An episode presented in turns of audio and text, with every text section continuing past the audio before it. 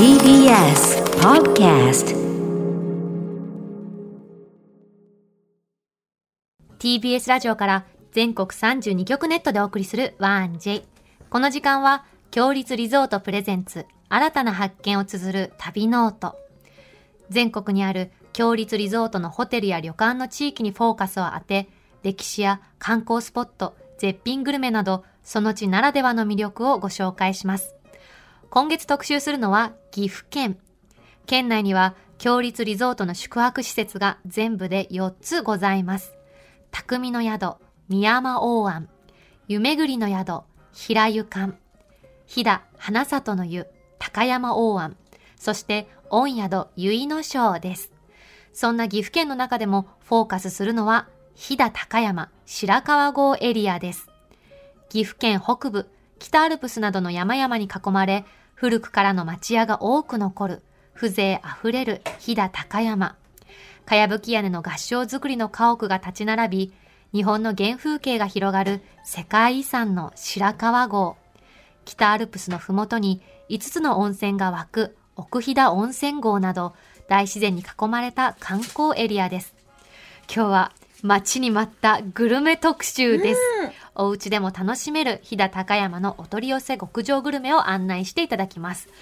ちなみにたえちゃんは最近食べて美味しかったグルメは何ですか、水なす。水なす食べます？食べなす。食べなす。食べなす 食べなす。あの、夫も群馬の人間なんですけど、うんうん夫のお母さんが野菜をね、結構送ってくれるんですけどだ、その中に水なすをね、ぬか漬けにしてくれたものがあって、素敵なお母様ですね、本ね、当に。すっごく美味しいの。なんか、水なすってちゃんと食べたことがあんまりなくて。なくて記憶の中で,、うんうんで水なす自体も送ってくれたんですけど、うんうんみ本当にそのまま生で食べても食べられる美味しくてで近所のスーパーにやっぱり都内だと売ってないのね見かけないですよね。そうなんか、いいとこのご飯屋さんだと水なすの何々ってあったりするけど、気軽に出会わないよね。そうなんです。だから今ね、水なすが食べたくて食べたくて、もうね、ずっと朝から晩まで私食べてます。水なす。いいね、潤ってるね。美味しい。今日のその、飛騨高山のグルメ気になります。はいどんな旅を案内してくれるんでしょうか？旅ノートスタートです。今日の旅の案内人、旅シェルジュをご紹介します。飛騨高山観光コンベンション協会のうい、水香さんです。ういさん、よろしくお願いいたします。よろしくお願いいたしよろしくお願いしま。ますします。今は、飛騨はどんなお天気ですか？そうですね。今朝はちょっと雨が降ったりあ上がったり、なんか変な微妙な天気ですね。うんで、湿度が高いのうんでうん、ちょっと汗かきあ、が、ムかきやすいシムシしてですね。るんですね。はい。ういさんはあの、高山のご出身なんですか？はい、そうです。高山生まれで育ちです。やっぱり、あの、ほ他の場所に行くと自分の地元は違うなって感じますか？そうですね。一応の学生で外に出たことはあるんですね。うんうんその時に、あの、飛騨高山って言うと皆さん分かってくださるんです。うん実は岐阜県高山市出身なんですって言ってもなかなかピーンと来ないんですけど、はあうんうん飛騨高山なんですなんて言うと皆さんあのああ行ったことがあるとか言ってくださってなんかそこであのふるさとを逆にあの感じましたね。やっぱり世界に誇れる場所がふるさとって素敵ですね。あそうですね、うん。嬉しいですね。誰に言ってもそういうふうになーって言ってもらえていいですよはい。ね。ええ。飛騨高山観光コンベンション協会というところにいらっしゃるとお話なんですけど、はい、どんなことをしてらっしゃるんですか？あのー私は主にその観光の情報だったりそういったことのお問い合わせをいただいた時にはあのお答えしたりとかあと観光協会でも、まあ、イベント行事をや、まあ、今はちょっとこの時期なのでできないんですけれども、そういったことをあのやっておりますので、まあ、観光協会に人数が少ないものですから みんないろんなことをやらなきゃいけないんですけれども、はい、そういったことを行ってます。最近何かブームがあるとお聞きしたんですけど、どんなことにハマってらっしゃるんですか？そうですね。あのブームというか、うん。まあ、昔からの写真を撮るのは好きなんですけど、まあ、特にプリントして誰かに見せるとかそういったことはないんですが、うんうん。あのまあ、そういった形で、まあ、ここの教会でもうん。あの記録写真みたいな形で撮ったりとかしてたんですが最近ちょっとあのスマホで簡単にあの気軽に動画って撮れるじゃないですか、はい。なのでちょっとスマホの動画をうん。撮ったりとかしてえ、楽しんでます。どんな動画を撮るんですか？まあ、主に私あの人はなかなか撮らないので、うんうん。風景を撮ります。飛騨の風景？そうですね。この春、夏、秋、冬であったり、まあ近くあの観光協会の近くは、うん。あの中橋という宮川の川が流れてて、うん。結構あのテレビで映るあのところなんですけれども、うん。あの春には桜が咲きますし、はい。で秋にはそれが紅葉していったりとか、うんうん。まあ今の時期はまあ新緑なのでこんな感じですかね。写真見せていただいたんですが、素敵見えますか？見えます。見えます。赤い橋がかかっててそうですね。川と青空。はいいいですね。でこれが春の時はこれなんですね。えすごい。同じ場所ですか？同じ場所です。あ桜綺麗。これウイさんが撮られたんですか？これはスマホで撮ったままなんこれで、でも簡単に皆さん撮れると思います。え腕がいいんだな、すごいな。普段ね見てるから余計ここで撮ったら綺麗っていうポイントも分かってるのかもしれないですね。そうですね。ありがとうございます。うん。皆さんにまた撮っていただきたいと思いますね。うん。美しく切り取るコツがあるんだろうな。でウイさんその飛騨高山の魅力ってどんなところだと思われますか、そうですね。今あの写真でご覧いただいたように、うんあの春夏秋冬とですね、あの四季がはっきりしていますので、うんうんそれぞれあのの時期に来ていただいても楽しみ方があると思います。うんそうい今のったところがみ魅力ですね。はい。今の時期でしたらどんな魅力がありますか？そうですね。今はあの山がだんだんあのあもうもうな夏なのでうん。開花はまあ5月ぐらいから通常しているんですね。ですのであの近くですと、うん。あの北アルプス3000メルト級の山々が連なるところなんですけれどもあの飛騨山脈とも地元では呼んでおるんですけれども、うん。そのところの乗鞍岳にはあのバスで簡単に行っていただくことができます。えーいいですね、ほおのき平のバスターミナルというところからバスに乗り換えていただいて、はい。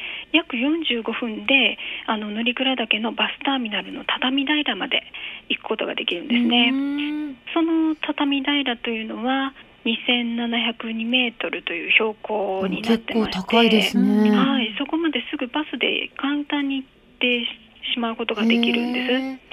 でまたあの本格的な登山もしていただくことができるんですが、うんうんあのそれはちょっとっていう場合はこの夏は高山植物がちょうど開花している時間ー時期なので畳平から本当にすぐあの駐車場のところからあの見えるお花畑があるんですけれども、うんうんそこが木道に整備されてますので。あの歩いてゆっくり楽しんでいただくことができます。だいたい30分から40分程度で、うん。はい、うん所要時間ですので、うんうん。でまたあの剣ヶ峰というところまではあの片道で90分、これは乗鞍岳の頂上、えー、へー。3026メートルのところまおでー。片道90分ですから往復で3時間、うん。はい、簡単に行くことができる。そんなあの高い山なんですけど、初心者でも。に行けることができるというのが魅力だと思います。うん。まあね、年齢とか体力に合わせて、うんね自分のねコースを楽し選べるところいいですよね。はい、あとあの畳平の駐車場のそばにはい、あの素敵なところがあるって聞いたんですけど。そうですね。あの目の前にあの、はい鶴ヶ池というちょっと広いあの池があるんです。鶴ヶ池。で、はい、はい。これはあの結構5月ぐらいだとまだ雪もあるエリアだったりするので、まあ、5月、まあ、今年の場合は昨年あの土砂災害がありましてあの7月の22日にようやく乗鞍の方登れるようになったんですけれどもね。でなのでちょっと今年は見えれなかったんですが、うんうん。例年ですと5月に開通するのでまだその時期だとその辺りもまだ雪があってあのまた景色が楽違うんですね夏の頃の景色と違うものを見れます。はいもうだって初夏で雪が見られるってそれだけでもすごい貴重ですよね。ひんやり感じられますね。あと鶴って今おっしゃいましたけど亀ヶ池ってところもあるんですそうよね。上ヶ池もあるんです。そのうん。魔王岳という山があって、うんうん。それをまだ挟んでというか位置関係としては、うん。で鶴と亀とあ両方あるんですね。なんて縁起がいいんでしょう。うん、行ったらなんか、ね。あパワーをもらえそう。へはい。ーで魔王岳もすぐあのな畳平から本当目の前にあるので70メーターぐらい上がるだけなんで、うんあの気軽に上に登ってで眼下をその真下にそういった池を見ていただくことができます。ういさんが特にお好きな季節っていつなんですか？飛騨高山の見どころの季節。そうですね私はあの実はこれからの時期なんですね。これからっていうと秋ですか？そうですね。秋からうんうん。実は冬なんです私が好きなのは。秋はあの、まあ、色づく紅葉がうん。魅力的ですし高山はあの東京都とほぼ同じ面積なのでうん。かなり広いんですよ。うん。なのであの紅葉のシーズンも時期がずれますしで面積の93%が森林ということで、まあ、ごいですね。広大ですね。そうですね、うん。高山の市街地に向かう道中などであのドライブには、まあ、夏も秋も含めてあの楽しめると思います。秋にはお祭りがあるんですか？えそうなんです。あの春と同様、うん。あの高山祭りが秋にもありまして、うんうん。あの春と秋とあの前回田中さんが話をされたと思うんですけれども、うんはいあのエリアが違いまして、うんうん秋はまたあの秋の祭り屋台をご覧いただくことができるんですが今年に関してはちょっとあのコロナの影響もあるので、うん。屋台蔵を開けた状態で見ていただくということになりました。うん。あのツイッターで堀健さんという方から、はい。あの高高山祭り行ってみたいなからくり屋台を生で見たいってからくり屋台って何ですか？からくり屋台っていうのがあなんですか？あのからくりを行う屋台がありまして、秋の場合は1台なんですけれども、うんうん。見えますかね？ここに布袋隊というお人形の脱脂のような形になるのかな？その屋台の突端に何か人形がついてるんですね。そうなんです。あの、うんうん。問いが伸びてまして、うんうん。で、あのその上で糸を操って、で、この人形があのからくりを行うと。これはすごく妙義で、やっぱり皆さん、あの、楽しんでいただけますし、うん春は3台うん、そのからくりを行う屋台があります。白いお人形が紫の羽織を着てましたね。それが動くわけですね、踊。ってるように。布袋さんなんですけど、布袋さんのあの肩にうん。2体のからこが、あのそれぞれ、うんあの肩に乗るんですよ。そういうあのからくりになります。見てみたいです。そして今日はそんな飛騨高山のお取り寄せ極上グルメを教えていただこうと思います。はいでさん、まず一つ目お願いいたします。はい、これは漬物ステーキです。漬物ステーキ。はい。と言いますと？あこの地域では、はい。あの保存食としてはい。冬を迎える前に、おののの家であの白菜とか赤かぶとかを漬物をつけるんですね。であのそれを漬物だるから出して出して冬の間食べていくという習慣があるんですけれども、今でこそあの冬は暖が取れますので、あの家の中暖かいんですけれども、うんあの昔一昔前だともう暖を取るというといろりのある部屋ぐらいだったんですね、もちろんあの冬も寒いので、はい。あの樽から漬物を出してきても凍ってるんですお、ね漬物が凍っている状態。うんそうなんです。でそれをまああの凍ったままだとやっぱり冷えますよね、うん。なのでまあいろいろバタに置いて溶かしたりとかで温めたりとか多分いろんな工夫があったんだと思います、うんうん。であの漬物もあの浸かりすぎるとだんだん酸っぱくなってきますのでそれを油で炒めたり味付けしたりとかまた卵で閉じたりとかそういった工夫がされて、えーまあ、徐々に漬物ステーキっていう名前で、まあ、誕生し居酒屋さんのメニューにも加わってきたんだなと思います。面白い家庭だけではなくて居酒屋でもね、うん。食べられるっていうの保がすごい。存食を大事に美味しく食べるための工夫だったってことですねそうです始まりが、はい。今日私たちのところには卵で閉じたものですね。ものあ、えっとコウスケシェフが作ってくれ今た回は飛騨山宮さんの漬物ステーキというのをご紹介いただきました。い。ただきはいます。いただきます。いい香りする、ね、鰹節がね、しっかり乗ってて。うん。これは、え漬物なのかなうん。シャキシャキするね。うん。うーん。うん、うん。うん。美味しいお漬物のしょっぱさと鰹節があってなんだろう和風あっさりお好み焼きみたいな感じ、イメージ。うんあの、いいかもしれません。あっさりはしてますね。うんお好み焼きほど重たくなくて、うんで、卵のまろやかさによって、あの、ちょっとね、しょっぱさが緩和されてるというか、私、大根のこのお漬物を食べてるんですけど、すっごく美味しい。白菜も美味しい。お漬物と卵って合うんだね。ねえやったことなかったけどうんこれ、自宅でもできそうですね、うん本当に。簡単にできますね。うん。はい、自分のお家で、まあ、白菜をそのうん油で炒めて、うんうんでバターとかでも炒めてもいい。バター、なるほど。もっとはい洋風にするんですね。うん私逆に紅生姜とか乗せて食べたいと思っちゃっ美た。美味しいです。ありがとうござあいます。りがとうございます。続いて二つ目のお取り寄せ極上グルメお願いします。はい、これはうん青のほうじ茶です。青のほうじ茶。はい、これはあのほうじ茶なんですけれども、あの普通のほうじ茶とは色が違って、あ、本当だ。でも青いってブルーじゃないですね。まあそういうブルーではないんですけど。黄色っぽいお色です。そうですね普通のお茶に近い色味ですよね、でまたとても風味のあるお茶なのであいい香り。今回はお茶専門店、えー、松風園の松の茶穂の青のほうじ茶飛騨のつゆをご準備させていただいてますありがとうございます本当にね、ほうじ茶というと茶色が一般的ですけど、うん黄金色で。いい香り。いいい香り。いただきます。ただきます。美味しい。もう香りが口の中いっぱいに広がって、なんだろう、ほうじ茶っていうコクよりも私は緑茶みたいな酸味も感じました。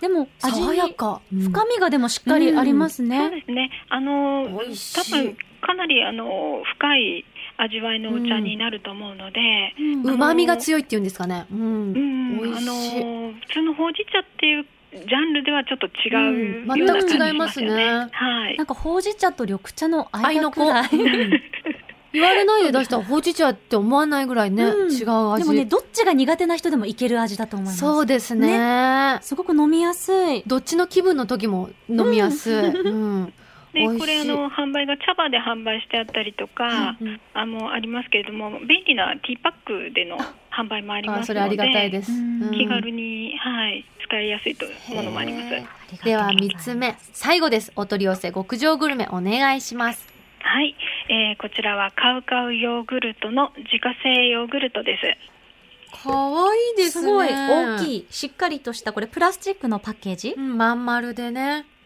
ありがとうごいざいます。こちらは？はい。どういった特徴がありますか？あの飛騨産の牛乳100%を使用されてまして、うんうん。で無添加で雑味がなくてへで酸味も少ないーので、うん。あのそのままでも食べやすいですしでまたあの小さいお子さんからご年配の方まであの召し上がっていただけると思いますので、はい、どうぞ召し上がってみてください。これ柔らかいんですね。とろっとしてる。もう開けた時フルフルってしてるもんね。固形っていうよりもね。ねいただきいたます。だきます。うん。うん。美味しい。確かに酸味少なくて、だって私たち今何にもかけてないもんね。それでも、うあっさり食べられる。で、あの、甘、も、あの、砂糖とか入ってないですもんね、これ。ね甘くもないですし、はい、このさ、雑味がないの本当わかる。喉越しがすっごい爽やか。引っかかりが全然なくて、全然ない。なんか飲めちゃいそう。こんなに滑らかで爽やかなんですね。す美味しい。はい、こちらの方の飲むヨーグルトの方も、うんあの販売されてますのあで、いいと思う。はいうんでまたあのこれプレーンなので逆にあの蜂蜜とか、またフルーツソースお好みであの変えてみて味変していただいてもいいと思います。なんかすごく上品だね。ね。どんな料理とかでも相性が良さそう。何かけても受け止めてくれそう、このヨーグ食ルト。欲があまりない時でも食べられそうですよね。そうですね。ちなみに、飛騨高山へ遊びに行ったら、ここ行ってっていう飲食店ありますか？おすすめ。そうですね。あのどうしてもやっぱり飛騨高山というと飛騨牛を思い浮かべられると思います。うんなのであのステーキとかしゃぶしゃぶとか焼肉とかは定番であると思うんですけれども、うんうん手軽なところでは古い町並みなどで飛騨牛の握り寿司とか、飛騨牛飯がありますので、えもう一回お願いします？あの飛騨牛の握り寿司うんうん。こんな感じ。うわ、美味しそう。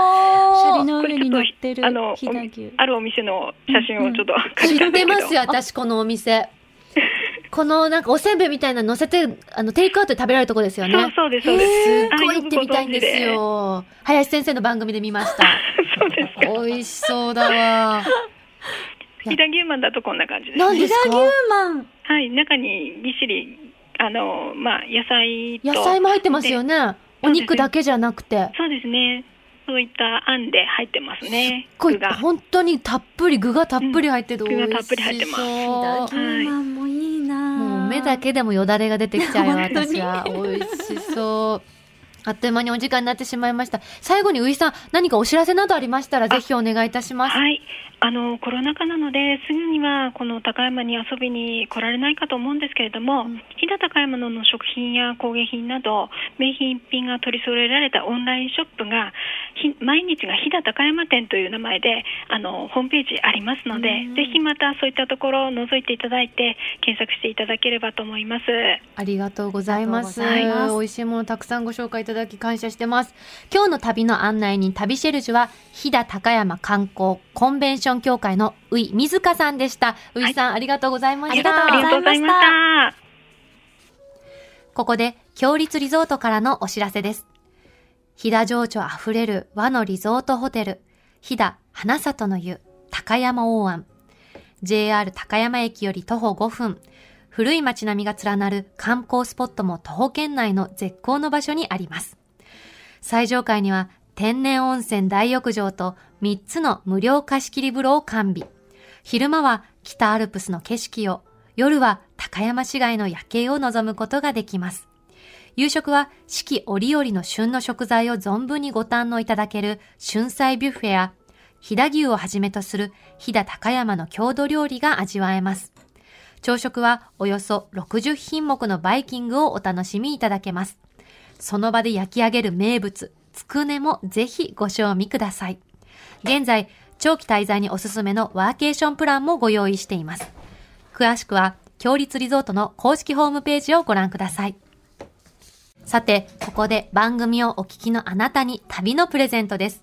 今月は世界遺産白川郷の玄関口にある御宿結野省の宿泊券をプレゼントしています。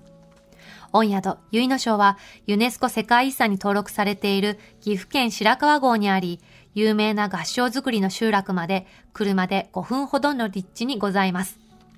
宿の特徴としては、日本の原風景を感じる昔懐かしい景色を見ることができ、何度でも訪れたくなる心のふるさとをコンセプトとして皆様をお出迎えしています。肌触りのいい天然温泉にゆっくり使っていただき、日頃の疲れをお癒しください。お食事は、飛騨の郷土料理を中心に四季折々の山の幸や海の幸を厳選しております。特に飛騨牛にはこだわり尽くした懐石料理をお楽しみいただけます。そんな御宿結の庄のペア宿泊券を今月は一組2名様にプレゼントいたします。ご希望の方はインターネットで TBS ラジオ公式サイト内旅ノートのページにプレゼント応募フォームがありますので、そこから必要事項をご記入の上ご応募ください。締め切りは8月31日火曜日までとなっています。たくさんのご応募お待ちしております。なお、当選者は発送をもって返させていただきます。さて、この番組では、あなたの旅の思い出もお待ちしています。強立リゾートのホテルや旅館にご宿泊された方の感想もお寄せください。メールは、1j.1j.jp 1j.1j.jp までお願いします。次回の旅ノートは岐阜県白川郷を特集します。今日のさ、飛騨高山のあの漬物ステーキ、美味しかった。ねえ。本当に美味しかった。あの、ツイッターで天狗マンさんがつぶやいてたんですけど、うんうん漬物ステーキ、はいググってみました。ほいほい。飛騨では、漬けステと呼ばれているとのこと。いい略して漬けステ。て、プレステみたいだね。こっちは美味しいけどね居酒屋では人気定番メニューとも、うわー、現地で味わいたいやーいといただきました、ね。なんかお店によってもさ、この漬け捨て、うん味が違うみたいですね。ね、家庭によってもね、当然違うようですし、ねうんうんいろいろ食べてみたい。えーそしてこちらはメールでいただいてます。はいラジオネーム、うずらの卵さんは、ありがとうございます。おはようございます。おはようございます朝から美味しそうですね。私の好きなご飯のお供、うん漬物ステーキ。まさに、ご存知なんですね。すごい。東京の方ですけどね、えーゆかりがあるのかな、うんえ酒の魚として食べられているようですが、うんうん私はお酒が飲めないので、うんうんご飯に乗っけて食べてます。ゆうかさんいいんじゃない？そう思った。だからさっきからね、お米を探しています。目は。コウスケさんにチラチラ視線を送っていますが、だから米友グランプリにさ、うんこのつけ捨てもエントリーした方がいいなと思いました。ね漬物の塩味だけで十分ですが、ん。醤油を少しだけ垂らしても香ばしくなって美味しいですって。覚えとこう。醤油とさ、鰹節って本当にさ、相思相愛よね。確かに。書いとこう、鰹ね。節。、でやっぱり卵で閉じるとね結構いろいろなもの美味しくなりますけど。卵って万能だようね。ーん、つけ捨て。これはだってさ、うん。家で作れるじゃん、作ろうと思えば。うん。またね、まあ、現地で食べるのとちょっと味違うかもしれないけど。私たちでも、やばい。太子ちゃんも料理ができない。設定にしちゃった大丈夫、私できない。から。大丈夫。私たちでも。私たちごめんたちに 巻き込み事故みたいになっちゃったけど、チャレンジできそうですよね。ね、うんやってみましょう。やりやりましょう。はいだって取り寄せられるって言ってましたからね。えー次回の旅ノートもどうぞお楽しみに。